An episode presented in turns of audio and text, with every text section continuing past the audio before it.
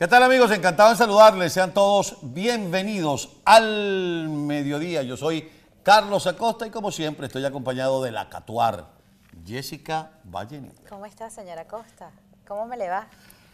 Mira chica, de verdad que no te sé decir cómo me va. No te sé decir cómo me siento. Déjame decirte cómo estoy, arreglado. Con Muy el cabello bien, arreglado, arreglado. gracias a mis amigos de My Glow, que se ocupan. Que no es peluquín, vale, va a seguir. ya, yo ni le paro. No, pero esto, chévere. De verdad que me encanta porque uno se despreocupa un poco de, su apariencia personal porque lo deja en manos de los chicos y chicas de My Glow y lo demás lo hacen ellos. Y si yo me veo así, imagínense cómo estaba antes de ir para My Glow. No invisible, inveíble. Gracias a mis amigos de My Glow. Bien, comenzamos el programa, Jessica. Comenzamos el programa con noticias que tienen que ver con Venezuela, con Cuba, con Estados Unidos y definitivamente eh, yo no sé.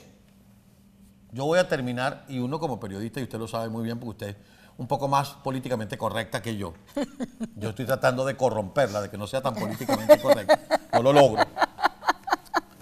Pero yo voy a terminar por creer esas leyendas urbanas de que quien manda en la Casa Blanca es Obama y este señor lo que está haciendo es el papel de presidente. O sea, lo que acaba de pasar con Cuba, y no lo está diciendo Carlos Acosta, porque Carlos Acosta no.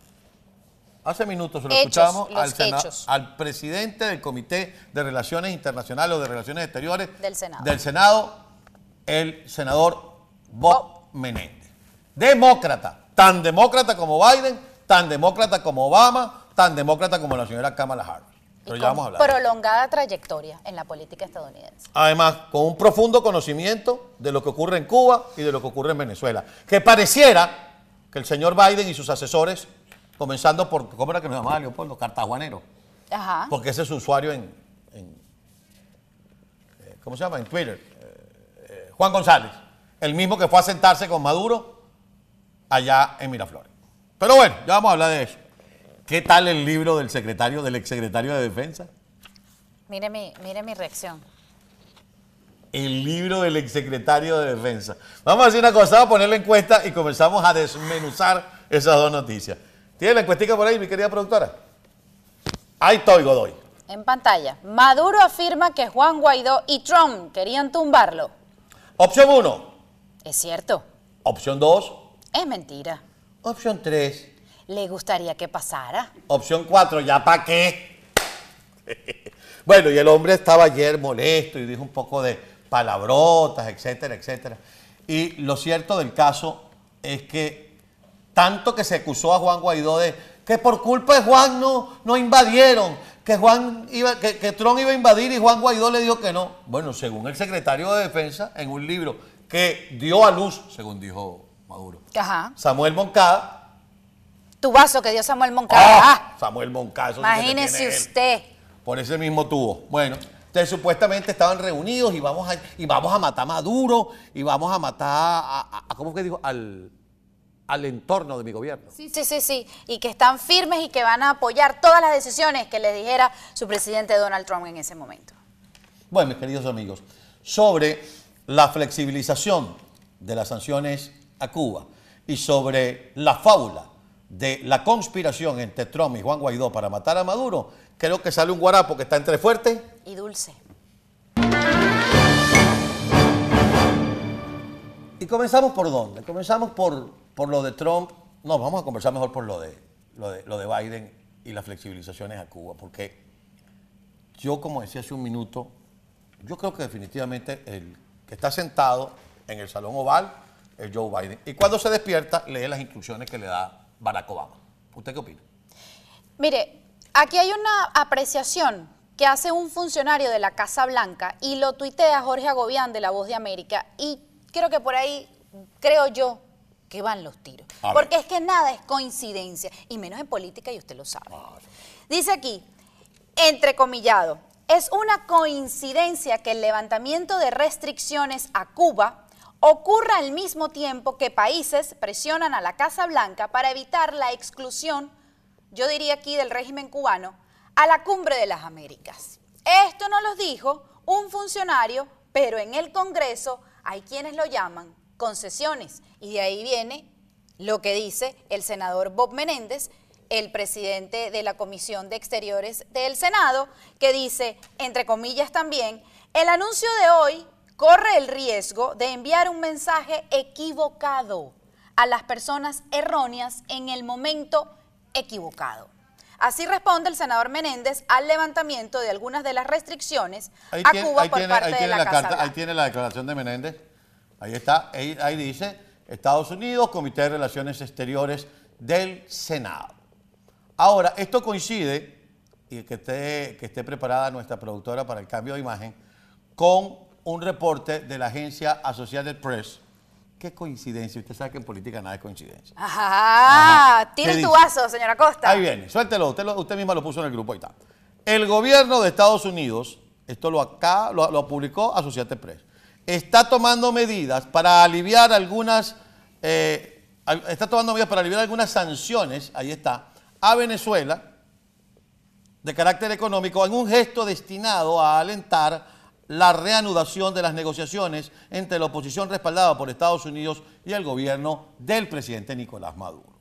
Los cambios ilimitados, esto está colocado ayer en inglés, los cambios ilimitados permitirán a la corporación Chevron negociar su licencia con la petrolera estatal PDVSA, pero no perforar ni ni exportar petróleo de origen venezolano dijeron a Associated Press dos altos funcionarios del gobierno de Estados Unidos el lunes por la noche. Aquí se señala específicamente a Carlos Eric Mampica Flores de que pudiera, es el que está a cargo de PDVSA. Mi niña, si ese es Malpica Flores de familia Cilia. Ah, bueno, el- un- como me dijo la productora, es un jardín de rosas. Ahí tengo un jardín de flores, digo de rosas. Ahí está. Dice, además, Carlos Eric Malpica Flores, exfuncionario de alto rango de PDVSA y sobrino de la primera dama de Venezuela, será eliminado. Perdón, permítame la corrección. Primera combatiente. Es correcto. Continúe. Eh, eliminado de una lista de personas sancionadas. Las medidas siguen a otros gestos de buena voluntad de Maduro luego de reunirse en marzo. ¿Con quién? Pero, pero, pero, pero, pero, Con pero, pero, pero, pero, pero, Ah. Aterrice ahí. ¿Qué gestos de buena voluntad ha dado Nicolás Maduro hasta este Soltó a dos momento? personas. Es un gesto de buena voluntad. Esas personas estaban presas de forma ilegítima. Señores, si están a punto de quitarle el voto del exterior a los venezolanos si se llegan a realizar No unas elecciones quitaron, presidenciales. Jessica. Ajá, bueno, pero ahí Están a punto de no devolvérselo. Exacto. Gracias por la corrección. Voy a otra. Yo recuerdo claramente, y en este canal, transmitíamos de forma exclusiva desde eh, la calle 8 de Miami, cuando el entonces presidente Barack Obama daba cuenta de renovación de relaciones diplomáticas con Cuba y decía que es que la estrategia de 62 años no había funcionado y que entonces íbamos a flexibilizar para ver si desde dentro entonces habían gestos de buena voluntad. ¿Cuáles fueron los gestos de buena voluntad? ¿Qué pasó durante la administración Obama que Cuba apretó, que Cuba siguió violando los derechos humanos, que metió contaminación sónica en la Embajada de los Estados Unidos en La Habana. ¿Qué pasó hace un año?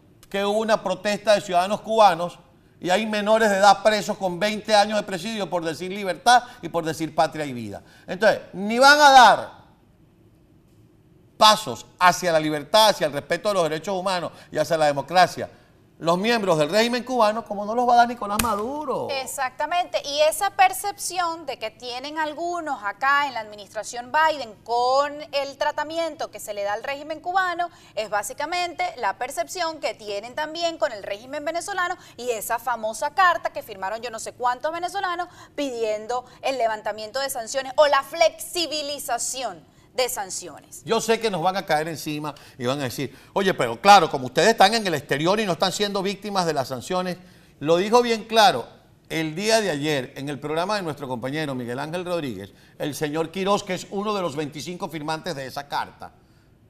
Lo dijo bien claro Leopoldo López, lo dijo bien claro Enrique Capriles en el Parlamento Europeo la semana pasada.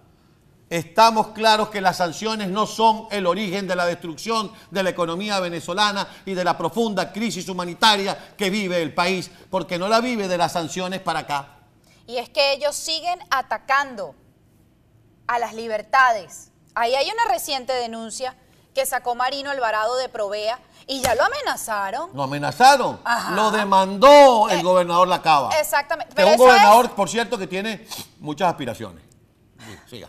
Uno trata de ser serio aquí cuando uno Pero está eso es tratando de serio. hacer en este Un hombre que tiene momento aspiraciones políticas. editorial. Pero es, es que no, me saca, me saca de la seriedad del señor Entre, Acosta. entre, entre otra vez, entre. Entonces, el gobernador de Carabobo, el señor Lacaba, eso fue un, hey, cuidado, no te equivoques, que ya te denuncié y por ahí puede venir, mira, como le pasó a Javier Tarazona. Tal cual. ¿Qué cambios ha dado Nicolás Maduro?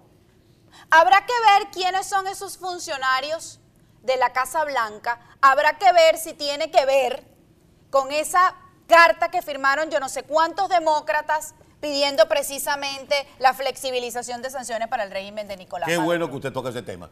Porque cuando lo hablamos con nuestro querido amigo el doctor Diego Arria, hablamos de que eran 18 representantes demócratas que habían firmado una carta pidiendo flexibilizar a Nicolás Maduro, la- las medidas contra Nicolás Maduro. Y el propio eh, eh, doctor Arria nos explicaba que en una Cámara de Representantes que tiene 435 miembros, 18 representantes no hacían mayor bulto. Pero pero voy con Marco Rubio. Búsquese usted el tuit de Marco Rubio, senador por el estado de la Florida. El régimen de Cuba amenazó a Biden con la migración masiva y tiene simpatizantes dentro de la administración. Y el resultado es que hoy vemos los primeros pasos hacia las políticas de Obama sobre Cuba.